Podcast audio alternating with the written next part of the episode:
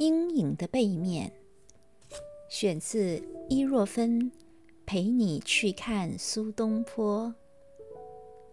失而复得的事情，苏东坡也经历过。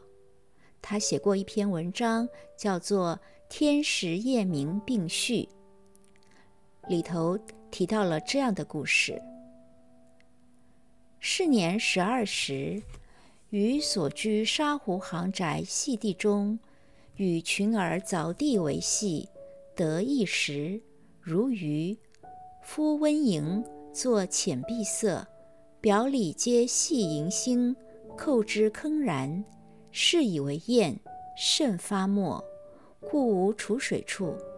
先君曰：“是天砚也，有砚之德，而不足于行耳。”因以次世，曰：“是文字之祥也。”是宝而用之，且为名曰：一受其成而不可更，或主于德，或全于行，均是二者，故于安取，养纯辅足，是故多有。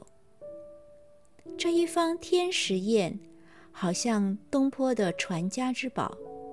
他十二岁的时候，在老家沙湖行的空地玩耍。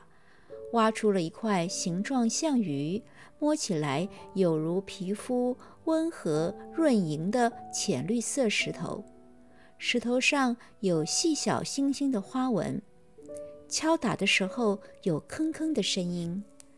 他试着把这块石头作为砚台，发墨效果很好。美中不足的是，没有凹处能够存水。父亲苏洵告诉他。这是一方天然的砚，材质优异，就是外形不完善而已。认为得到这块奇石是对写作的吉祥征兆。苏洵为这方砚石刻了凹处，让东坡能够用来磨墨。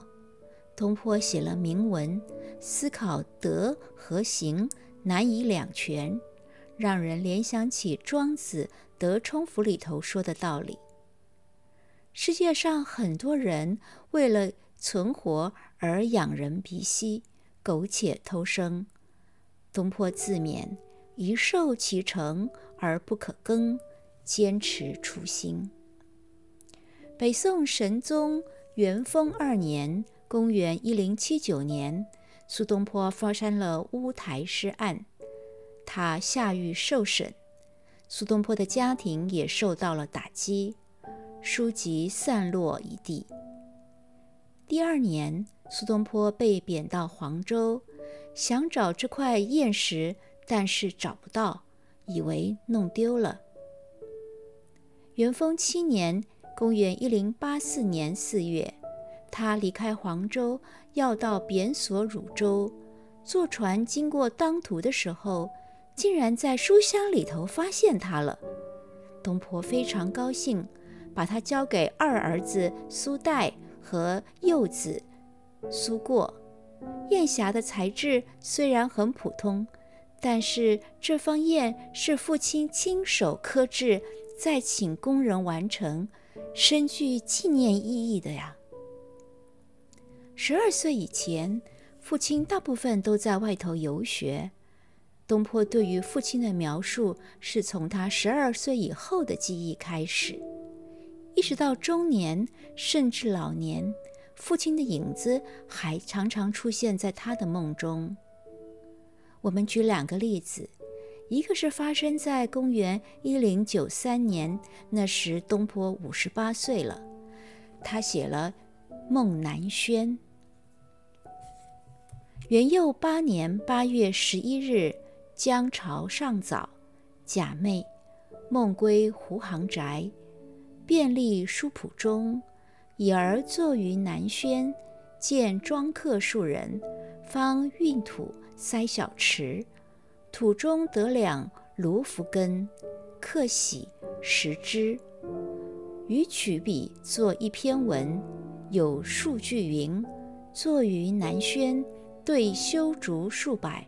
野鸟数千，既觉惘然，思久之，南轩，先君名之曰来风者也。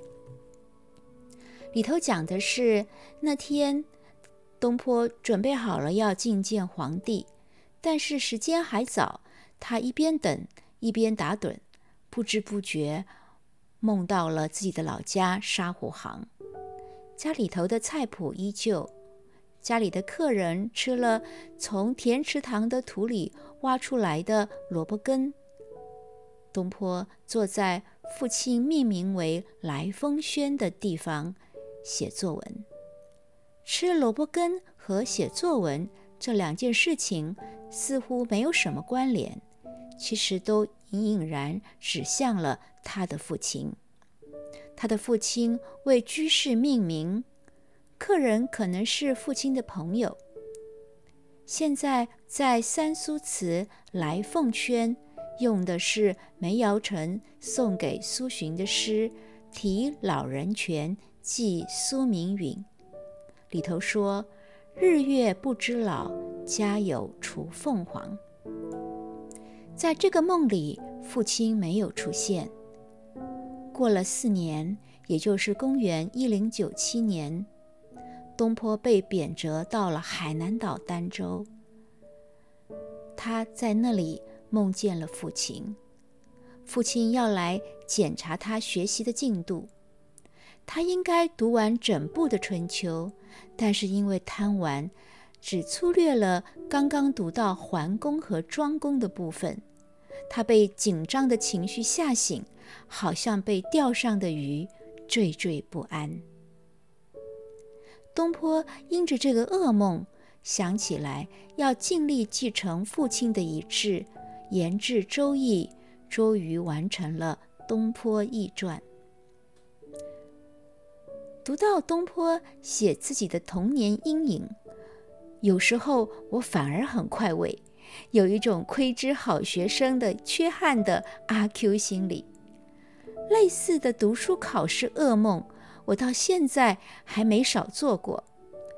梦见了脑袋空空，呆望着数学考卷，我的身后是轰轰响的冷气机，还一边滴着水。这滴的水像河流一样浸湿了我的双脚。我是伊若芬，为你介绍我的书，陪你去看苏东坡。